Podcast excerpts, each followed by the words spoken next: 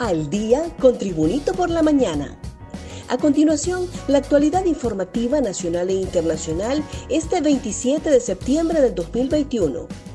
Inicia vacunación masiva de niños de 12 y más años. Desde el sábado inició la vacunación contra el COVID-19 a los niños de 12 años de edad en adelante en el Distrito Central en un horario de 7 de la mañana a 2 de la tarde y hoy arranca en todo el país. La inmunización para toda la población es necesaria para frenar el avance de la COVID-19, por lo que se ampliaron los rangos de edades para recibir la vacuna, en línea con las recomendaciones de autoridades y expertos en la materia. Por ahora hay suficientes vacunas para seguir cumpliendo la meta de inocular a la mayoría de la población y este año se espera vacunar a mayores de 5 años una vez que las autoridades sanitarias den su aprobación. Comerciantes pagan con su vida préstamos a la red los colombianos. La necesidad de dinero fácil ha hecho caer a algunos hondureños en las garras de la banda Los Colombianos que opera en San Pedro Sula, La Ceiba, El Progreso, Tegucigalpa, Santa Rosa de Copán, La Esperanza y Marcala. La banda presta cuantiosas sumas de dinero a propietarios de llanteras, chicleras, ventas de golosinas, entre otros comerciantes. Sin embargo, la mora es la muerte. Una de sus víctimas fue una vendedora de baleadas conocida como Doña Ariana, a quien le ofrecieron un préstamo rápido por 2.000 lempiras, con un pago diario de 120 lempiras que días más tarde no pudo hacer efectivo y pagó con su vida. El último decomiso a integrantes de la banda fue de 1.042.000 lempiras al colombiano Iván Darío García Poveda, alias El Parce, detenido por agentes de la Fuerza Nacional Antimaras y Pandillas en la Ceiba Atlántida.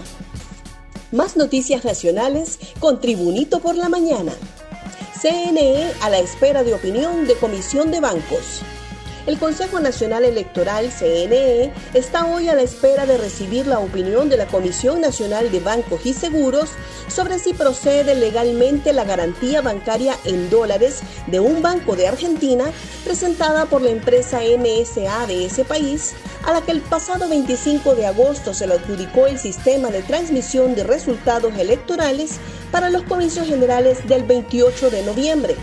La empresa argentina presentó la garantía bancaria en dólares de su país porque, según argumentó en el Pleno del órgano electoral, tres instituciones bancarias de Honduras se la negaron.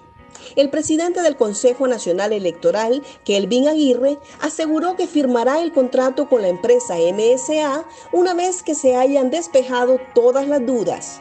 MSA SA es la empresa que ganó la adjudicación para la TREP en las elecciones generales del 28 de noviembre y la que a su vez la semana pasada presentó en el CNE una aclaración sobre las denuncias de haber presentado documentación falsa al órgano electoral.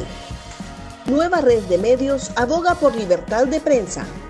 La recién creada Red de Medios de Comunicación de Honduras abogó por la defensa de la libertad de prensa sin pautas ni censura de ninguna índole y medios inclusivos con contenidos éticos y un periodismo veraz. La organización, que agrupa a más de 300 canales de televisión y radiodifusoras a nivel nacional, anunció su constitución el pasado viernes en Tegucigalpa a través de una asamblea informativa durante la cual presentó a sus socios y a la nueva junta directiva. Seguimos la actualización informativa con Tribunito por la Mañana. De jovencita TikToker era cadáver hallado en solar baldío usuarios de las redes sociales lograron presuntamente identificar a la joven encontrada ejecutada la mañana de este domingo en el sector conocido como Las Anonas de San Pedro Sula Cortés, en la zona norte de Honduras. Se trata de la TikToker y modelo fitness Daniela Peraza, quien supuestamente es la fémina hallada con un certero disparo en la cabeza en un predio baldío junto a su vehículo tipo turismo color blanco. La identidad de la mujer no ha sido divulgada aún por las autoridades. Sin embargo, usuarios de la red social TikTok indicaron que muchas similitudes apuntan a que se trata de la misma persona. Un repaso al mundo con las noticias internacionales y Tribunito por la mañana. Lanzan un huevo al presidente de Francia. El presidente francés Emmanuel Macron recibió el impacto de un huevo cuando se daba un baño de masas durante el Salón Internacional de la Restauración y el Turismo de Lyon por parte de un individuo que gritó ¡Viva la revolución! El huevo, que no llegó a romperse, le dio en el hombro al presidente, que enseguida fue protegido por los guardaespaldas y que al mismo tiempo pedía hablar con el agresor. Si tiene algo que decirme, que venga, señaló Macron, que aseguró que lo vería más tarde. Las fuerzas del orden se llevaron al hombre, un joven por ahora no identificado. Continuamos con las noticias en Tribunito por la Mañana. Tras sanción de la CONCACAF, Troglio pone a disposición su cargo. El técnico del Olimpia, Pedro Troglio, se mostró dolido por la determinación del Comité Disciplinario de la CONCACAF de expulsar del torneo a su equipo tras las imágenes de un video donde el presidente del Intermo en Gotapoe, Ronnie Brunswick, regaló dinero a sus jugadores.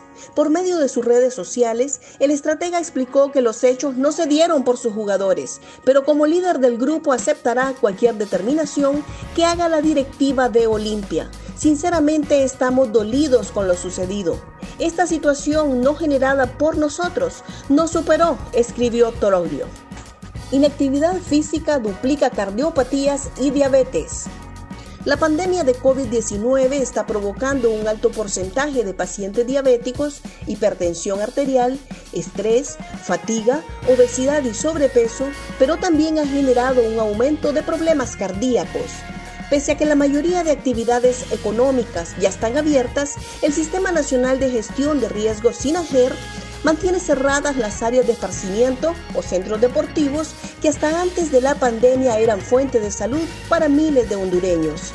El presidente de la Asociación Hondureña de Cardiología, Haroldo López, informó que se ha registrado un incremento en el número de personas con problemas del corazón y los pacientes ya existentes han desmejorado su salud. Gracias por tu atención. Tribunito por la Mañana te invita a estar atento a su próximo boletín informativo.